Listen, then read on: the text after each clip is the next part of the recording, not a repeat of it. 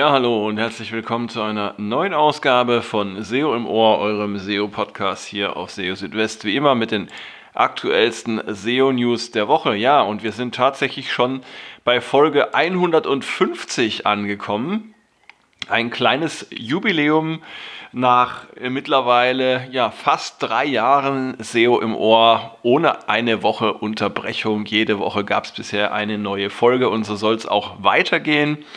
Ich freue mich jedes Mal, dass ihr dabei seid und auch dieses Mal haben wir eine Reihe von spannenden Themen dabei. Die Google I.O. ist ja gerade zu Ende gegangen und da gab es tatsächlich einige interessante Meldungen, die, ja, würde ich fast sagen, die Suche, so wie wir sie kennen, in den nächsten Jahren äh, auf den Kopf stellen könnten. Und ja, damit geht es auch gleich los. Und zwar heißen die Schlagworte in diesem Zusammenhang Lambda und MAM. Ja, was verbirgt sich hinter Lambda und MAM? Auf der Google I.O. hat ja Google, äh, wie schon gesagt, einige Neuheiten vorgestellt, die die Suche auch betreffen und auch andere Produkte. Und eine der spannendsten äh, Vorstellungen war das Thema Sprachverständnis, Verstehen natürlicher Sprache. Und äh, da hat Google das äh, Modell oder die Technologie, äh, wie man es auch nennen möchte, namens Lambda vorgestellt. Die Abkürzung steht für Language Model for Dialogue Applications. Und ähm, ja, da hat ähm, äh, der Sundar Pichai, der CEO von Google, eine ja doch recht beeindruckende Präsentation ähm, gezeigt. Und zwar ähm, hat er sich da in einem ja, Gespräch, in einem fiktiven Gespräch mit einmal mit dem Planeten Pluto und einmal mit einem Papierflugzeug unterhalten. Und das Ganze funktioniert vereinfacht gesagt so.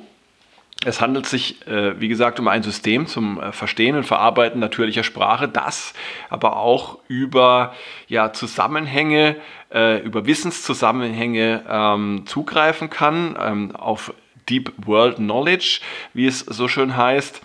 Und ähm, ja, dieses Wissen, was da zugrunde liegt, diesen ähm, Dialogen, das ist so weit verzweigt, dass im Prinzip eine unendliche Anzahl von Dialog- oder Konversationsverläufen möglich ist und ähm, das Ganze auch noch in einer ja recht natürlich anmutenden Form, sodass man wirklich in einer Art äh, Frage- und Antwortdialog äh, auch mit offenen Fragen eintreten kann, die dann auch immer sehr individuell von dem System beantwortet werden.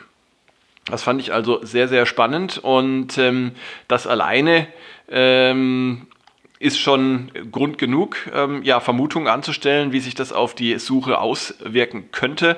Ja, bei Natural Language Understanding, da denken wir ja auch an äh, Modelle wie BERT zum Beispiel, ähm, das ja auch für Aufsehen gesorgt hat in der Suche, ähm, wobei jetzt da die direkt spürbaren Auswirkungen jetzt noch nicht so groß sind. Das kann sich aber mit Lambda ähm, tatsächlich ändern und im Zusammenhang mit dem anderen, äh, mit der anderen Neuheit äh, noch viel mehr.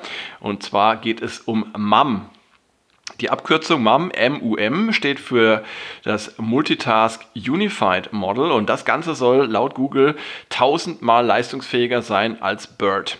MUM soll äh, es ermöglichen, gleichzeitig ähm, sogenanntes Deep World Knowledge anzuwenden, also Wissenskonzepte ähm, und dazu noch ähm, das in äh, verschiedenen Sprachen auch zu verarbeiten und auszugeben und zu lernen und dabei über verschiedene Medien wie zum Beispiel Text, Bilder und auch Videos zu gehen. Äh, MAM kann Informationen aus verschiedenen Sprachen und auch aus verschiedenen Medien zusammenführen und das Ganze ist jetzt schon auf 75 verschiedene Sprachen trainiert. Ähm, und man kann nicht nur Sprache verstehen, sondern auch erzeugen. Und ähm, wenn man sich jetzt mal überlegt, was das bedeuten könnte, das bedeutet, dass Google theoretisch in der Lage wäre, zukünftig Suchanfragen äh, mit entsprechenden Ergebnissen zu bedienen, die nicht nur aus ähm, dem Sprachbereich der Suchanfrage selbst stammen, sondern aus äh, einer anderen beliebigen Sprache. Und das Ganze dann wiederum in der Sprache ähm, auszugeben, äh, in der die Suchanfrage gestellt wurde. Ja, und die Vermutung ist, ähm, oder zumindest die Möglichkeit ist, dass äh, Google auf diese Weise eben äh, Inhalte und Informationen aus sehr vielen verschiedenen Quellen über Sprach- und Mediengrenzen hinweg zusammenführen und aggregieren wird, sodass praktisch in den Suchergebnissen dann eine Art aufbereitete Form von Inhalten erscheinen könnte. Ähm, das wiederum äh, könnte zur Folge haben, dass jetzt äh, Websites, wie wir es bisher äh, kennen aus den Suchergebnissen, als ähm, einzelne Elemente oder Suchergebnisse dann so nicht mehr erscheinen würden, sondern dass Google eben eine eigene Form der Ergebnisse präsentiert, dann möglicherweise schon noch mit Quellenangaben der jeweiligen Websites, von denen die Inhalte stammen, aber ähm, Inwieweit dies dann noch dazu führt, dass dann auch tatsächlich Klicks auf die entsprechenden Seiten ähm, erfolgen werden, das äh, bleibt abzuwarten. Wobei ich auch dazu sagen muss, das ist jetzt alles ein bisschen spekuliert von mir. Ähm, ich denke aber, wenn man sich so ein bisschen ähm, das vorstellt, wie die Entwicklung sein kann und welche Möglichkeiten dann bestehen, und auch ähm, wenn man beobachtet, wie Google bisher schon ähm, manche Inhalte und Informationen ähm, auf den Suchergebnisseiten prominent darstellt, ähm, dann ist das nicht allzu abwegig, würde ich sagen. Ja. Also äh, das Ganze ist tatsächlich sehr spannend, ähm, vielleicht auch ein bisschen bedrohlich, aber ähm, es ist auf jeden Fall interessant zu sehen, wie sich das Ganze dann tatsächlich entwickeln wird. Da halte ich euch natürlich auch auf dem Laufenden dazu. Ja, kommen wir zu einem anderen Thema, das ja auch immer mal wieder so ein bisschen ähm, hochkocht.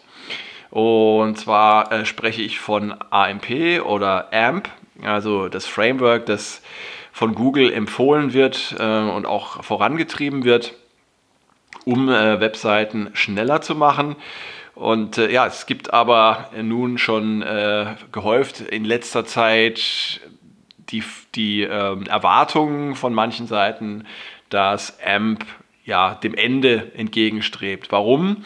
Weil Google im Zusammenhang mit dem Page Experience Update im Juni gewisse Privilegien für AMP einfach einstellen wird. Und zwar die ähm, Darstellung in äh, den Top Stories bzw. Schlagzeilen der mobilen Suche wird nicht mehr äh, an, äh, an äh, AMP geknüpft sein und äh, außerdem werden es auch nicht AMP-Seiten zukünftig leichter haben in äh, Google News. Ja, und hinzu kommt auch, dass dieses AMP-Badge, dieser Blitz, ähm, der wird auch verschwinden aus den äh, Suchergebnissen und wird ähm, dann ersetzt durch das neue Abzeichen zur Page Experience. Heißt das aber jetzt tatsächlich, dass AMP tot ist oder ähm, handelt es sich jetzt bei AMP um eine Technologie, auf die man weiter setzen kann. Und ähm, ja, ich habe meine Meinung dazu auch mal schon ausgedrückt. Ähm, auf SEO Südwest habe ich da einen entsprechenden Beitrag dazu geschrieben. Meiner Meinung nach hat AMP weiterhin eine Daseinsberechtigung, weil es damit eben äh, nach wie vor einfach ist, Seiten mit einer guten Page Experience zu erstellen ohne viel Aufwand treiben zu müssen. Gerade dann, wenn man ein Content-Management-System verwendet, das per Plugin ganz einfach AMP-Seiten erzeugt. Ähm, es gibt natürlich auch Gründe, die gegen AMP sprechen, wird auch immer mal wieder äh, ins Feld geführt. Zum Beispiel, dass Google sich zwischen die Webseite und die Nutzerinnen und Nutzer stellt, weil ja die Seiten dann, zumindest wenn man auf ein Google-Suchergebnis klickt, die Seiten aus dem AMP-Cache kommen und nicht mehr von der Website direkt. Und ja, es gibt auch eine etwas größere Komplexität äh, durch äh, eine zusätzliche AMP-Version, die man dann entsprechend auch noch vorhalten muss. Letztendlich muss das dann jeder selber entscheiden, äh, wie er oder sie das dann handhaben möchte. Ich persönlich bin ein Freund von AMP, weil es, wie gesagt, recht einfach äh, zu implementieren ist und ähm, eben auch eine gute Page Experience bietet. Ja, bei Google ist man sich anscheinend auch nicht so ganz einig darüber, ob man jetzt AMP gut oder schlecht finden soll. Und da fand ich interessant eine Serie von Tweets von äh, John Müller der sich zum Thema AMP geäußert hat und da auch mal so ein bisschen die Vor- und Nachteile von AMP aus seiner Sicht dargestellt hat. Und ähm, äh, das fand ich besonders interessant, dass er sich in einem konkreten Fall auch tatsächlich gegen AMP entschieden hat. Ja? Ähm, was er als Vorteil nennt, äh, der John Müller, ist erstmal natürlich, dass AMP-Seiten schnell äh, sind, dass es keine störende Benutzeroberfläche gibt und dass man die Inhalte einfach lesen kann und die gewünschte Handlung durchführen kann. Anzeigen funktionieren ganz einfach, Bilder werden geladen und man kann scrollen, ohne irgendwo abgefangen zu werden. Als nachteilig stellt äh, John Müller das Setup mit jeweils zwei URLs äh, dar, oder eigentlich sind es ja drei, wenn man die Cache-URL aus, also aus dem Google Cache noch hinzuzählt. Und ja, auch verlinkte Cache-URLs sind äh, aus Sicht von John Müller ärgerlich. Das kann man zwar so ein bisschen vermeiden mit diesen Signed Exchanges, die Google anbietet, dass dann dennoch die jeweils die eigene äh, Domain äh, auch äh, bei äh, den Suchergebnissen von Google äh, und für AMP-Seiten dargestellt wird und nicht die Google-URL. Aber das Ganze äh, komme auch etwas spät, sagt äh, Müller, und es sei außerdem auch äh, schwierig also er meint wahrscheinlich schwierig zu äh, implementieren.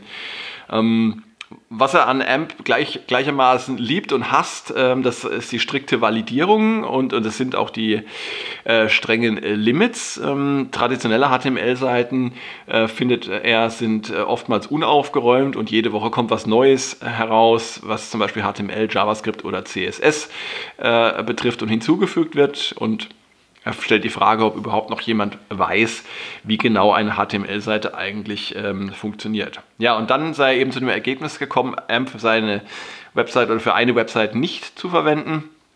Also er hatte überlegt, äh, die reinen AMP zu erstellen, hat sich aber dagegen entschieden aus folgenden drei Gründen.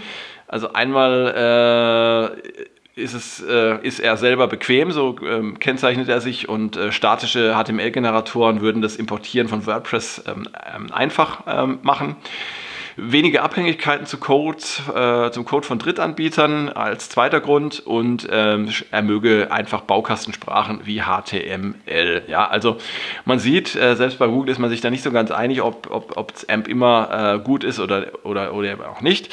Ähm, ich würde sagen, es kommt auf den Einzelfall drauf an und ähm, manchmal passt es, manchmal passt es nicht. Wichtig ist, dass man versucht eben die bestmögliche Page Experience zu erzielen. Dazu muss man nicht notwendigerweise AMP benutzen, das geht auch auf andere Art und Weise.